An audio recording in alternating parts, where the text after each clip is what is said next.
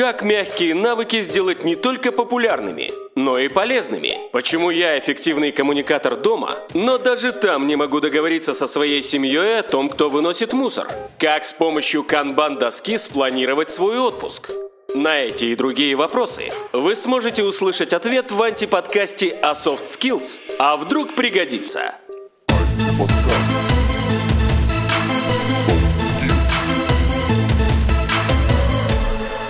Всем привет!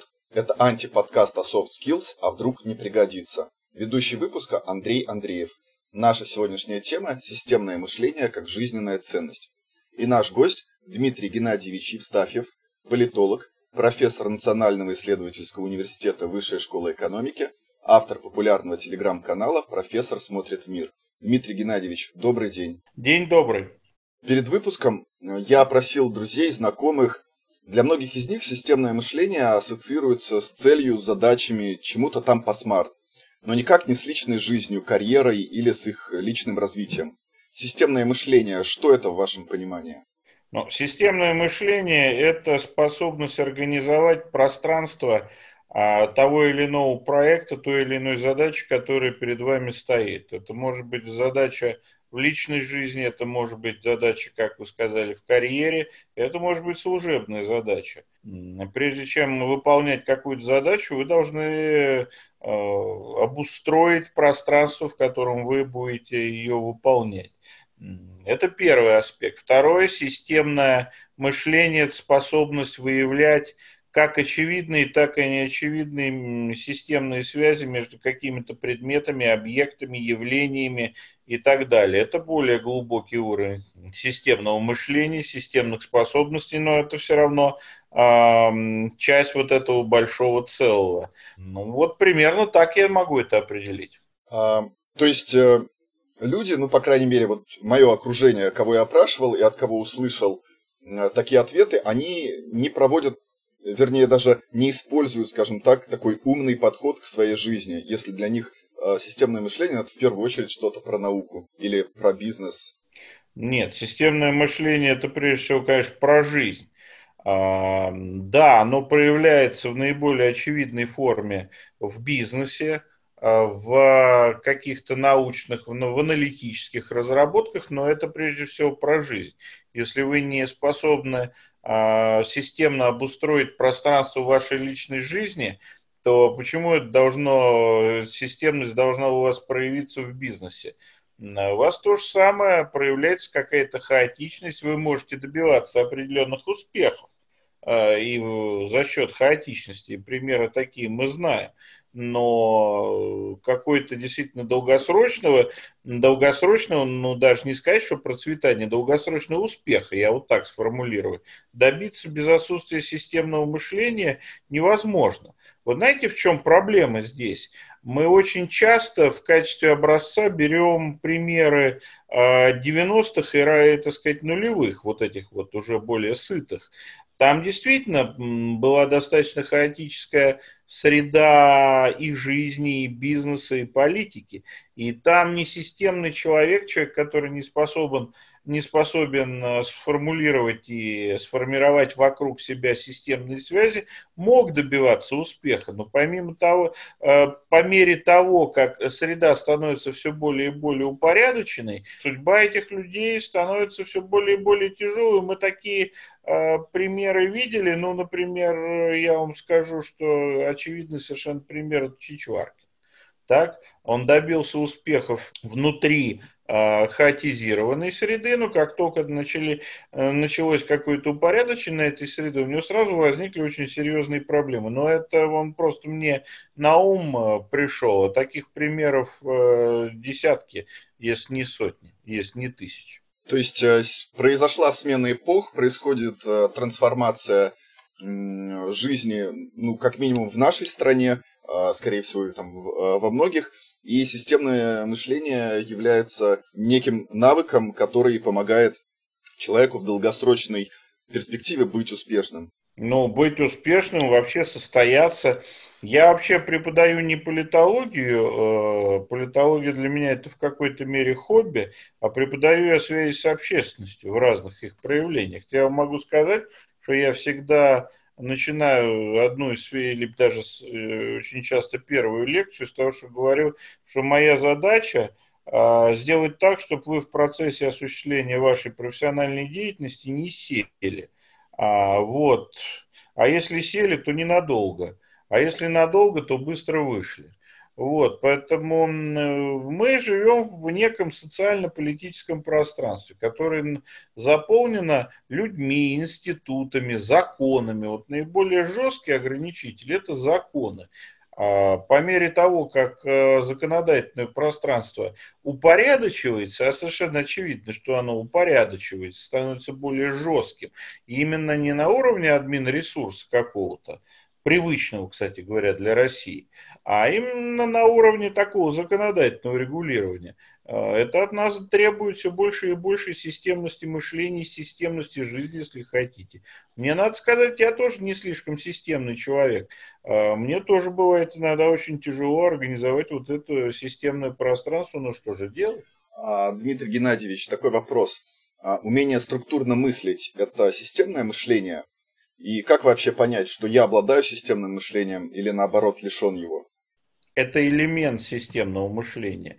Если вы э, катастрофически не способны а, препарировать ту или иную ситуацию и проблему, или проблему на составляющие и вписать ее в определенный контекст, и потом а, э, выстроить на основе вот того, что вы сделали, на основе этой вписанности некие системные связи неочевидные, ну, значит, у вас нет системного мышления. Хотя э, вот это вот выстраивание неочевидных системных связей, это, конечно, э, не сказать, что высший пилотаж, но уже такое вот высшее образование. Потому что для того, чтобы вот Э, контекстные системные связи выстраивать, надо а, еще обладать достаточно глубоким кругозором, а самое главное иметь хорошую память и знать историю, потому что все процессы, в том числе и в личной жизни, которые мы переживаем, это вещи очень исторические и очень такие контекстные. Надо помнить, а, любая ситуация с чего-то когда-то начиналась, и где-то возникали какие-то, вот, ну, что называется, базовые связи. Мы, знаменитая шутка, я могу, э, я могу отчитаться за каждый мой миллион заработанный, э, кроме первого. Да, это вот э, любимая шутка американских миллионеров. Не есть доля шутки. Потому что вот именно и очень важный для нас, потому что именно на уровне первого миллиона и возникают системные связи, а, которые потом а, за вами идут много-много лет, и иногда вот эти вот системные связи превращаются в скелеты шкафу, которые периодически выпадают из этого шкафа. Да, но тем не менее, если вы не можете разложить по буллетам проблему корректно, да, значит у вас нет системного мышления. Ну ничего, можно заниматься креативом, хотя это э, такой очень э, вопрос э, такой флюидной востребованности, я так вам скажу. То есть, если нам нужно решить какую-то проблему, то в первую очередь э, стоит обратиться к истории и посмотреть, какие примеры были до нас. Конечно, особенно в тех сферах, ну, во всяком случае, в тех сферах, как, э, где я, которыми я занимаюсь, это сфера такой системной аналитики в области репутаций, коммуникационные какие-то вещи, политологические, политтехнологические схемы. Да, конечно, нужно посмотреть, как те или иные вопросы э, решались, та, решались в другой ситуации, посмотреть, какая разница между этими ситуациями, какие новые элементы возникли, и уже на основе вот этого знания, а не какого-то, знаете, как у нас сейчас очень любят, э, эмоциональный интеллект, да, искать какие-то решения. А эмоциональный интеллект – это дело хорошее, но, как показывает практика, на хлеб его не намажешь. Во всяком случае, долгое время мазать на хлеб эмоциональный интеллект э, мало у кого получалось. А, Дмитрий Геннадьевич, вот э, вы как раз озвучили, э, вы много выступаете в СМИ, ведете стримы, а к вам обращаются за экспертной оценкой в самых разных ситуациях. Как научиться тому, чтобы оперативно разобраться в противоречивой информации, понять, фейк это или нет, выявить причинно-следственные связи и сделать в первую очередь собственные выводы? Ну, во-первых, я вам хочу сказать, что первый и для меня очень важный э, урок из всех этих вещей – Никогда не пытайтесь комментировать или а, публично анализировать а, ситуацию, в которой вы не разбираетесь и которую вы видите первый раз в жизни. А, все, ну, я, у меня редко такое случалось, но, в общем, обычно я в таких ситуациях садился в лужу. А, и думаю, что это примерно та же самая история происходит и с другими. Занимайтесь только тем, чем вы занимались до этого. Да, хотя бы вы там для себя разбирались в какой-то ситуации, вы знаете историю этой ситуации и так далее. А второй момент, обращайте внимание на детали. Любой фейк всегда хочет быть красивей э, оригинала. Вот если там слишком много красивости, я всегда говорю, там мне какие-то вещи подбрасывают, я всегда говорю такую фразу 22 перебор. Но вот фейки всегда перебор, понимаете? И еще, а, фейк – это вещь, у которой не бывает начала. Фейк – это, как правило, история, у которой, эм, э, история в смысле, ну, рассказ, скажем так, у которой нет истории, вот такая тавтология. Да, вот где-то есть прорыв вот в этой истории, где-то какой-то временной период вот в этой истории исчез, потому что, ну, эм, Э, фейк это всегда вещь такая вот, ну, что называется, квантовая. А реально, реальный процесс, он такой, если хотите, из области физики волновой. Вот там, где вы видите прорыв вот этой волны, ну, значит, есть большое подозрение, что это, это фейк.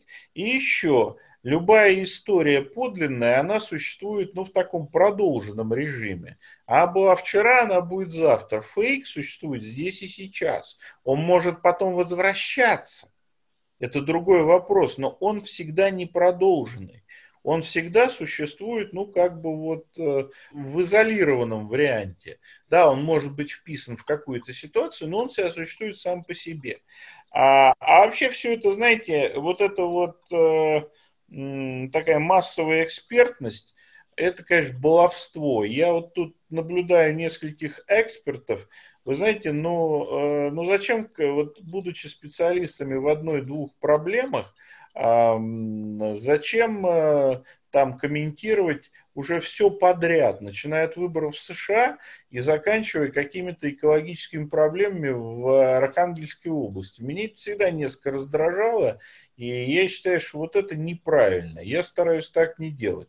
У меня там есть, ну, просто исторически так сложилось 4-5 сфер, которые я знаю, начиная от Ближнего Востока, я по образованию специалист по Ближнему Востоку, и заканчивая там, допустим, какими-то американскими делами, хотя я туда как раз не очень стараюсь лезть, потому что я длительное время занимался вопросами, связанными с политической элитой Соединенных Штатов и так далее.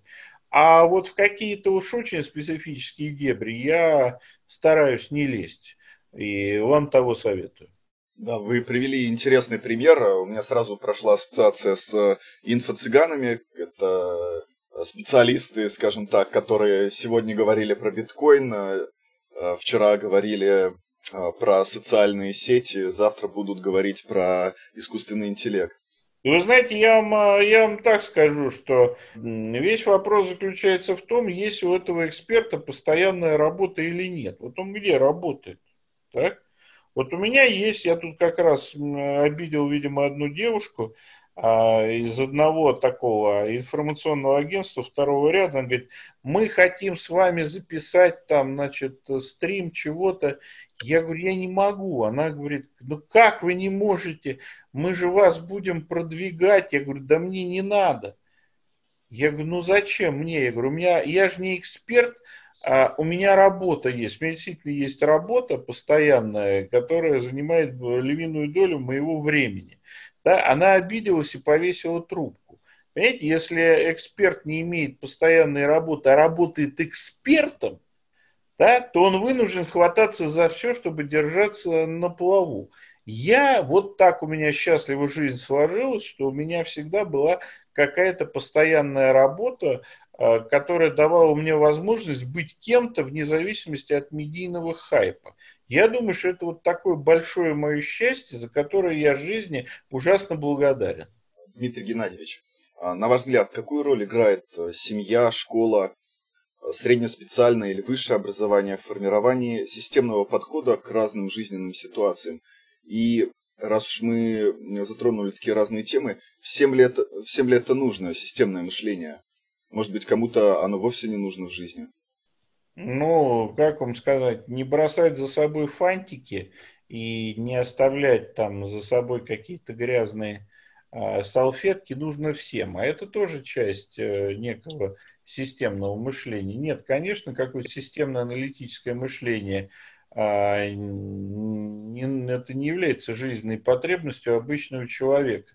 Мы же не можем быть нацией аналитиков. Мы должны быть нацией умных и добрых людей, способных, способных э, выполнять качественно ту работу, которая нам нравится, ну или даже не нравится, но все равно качественно.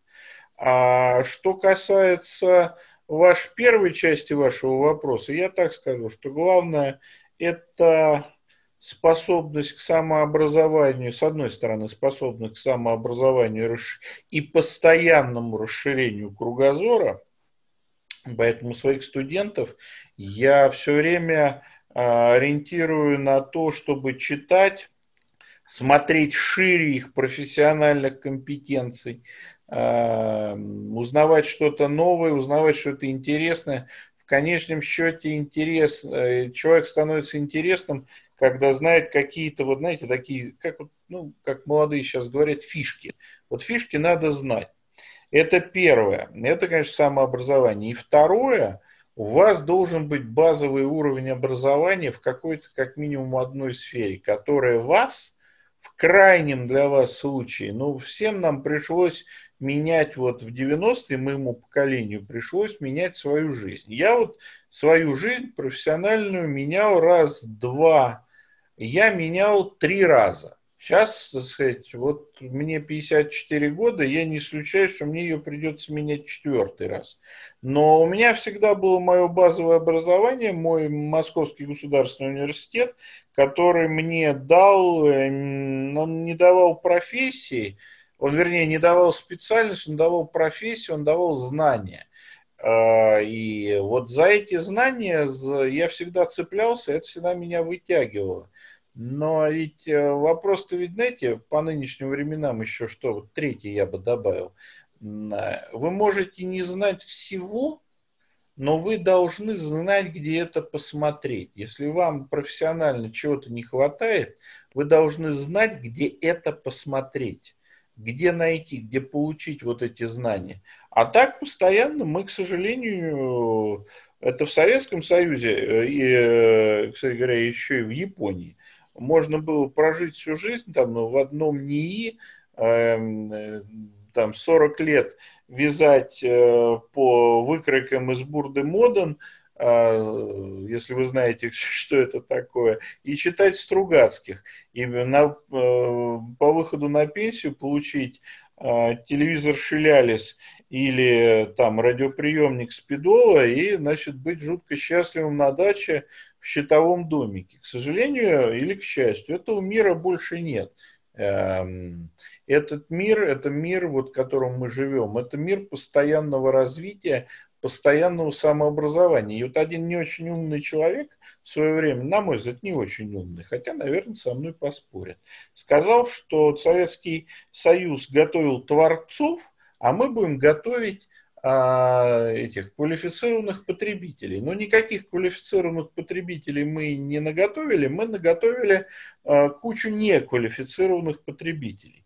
Но беда-то заключается в том, что тот мир, в который мы сейчас вползаем, более чем когда-либо требует, чтобы мы были творцами, хотя бы для того, чтобы выжить.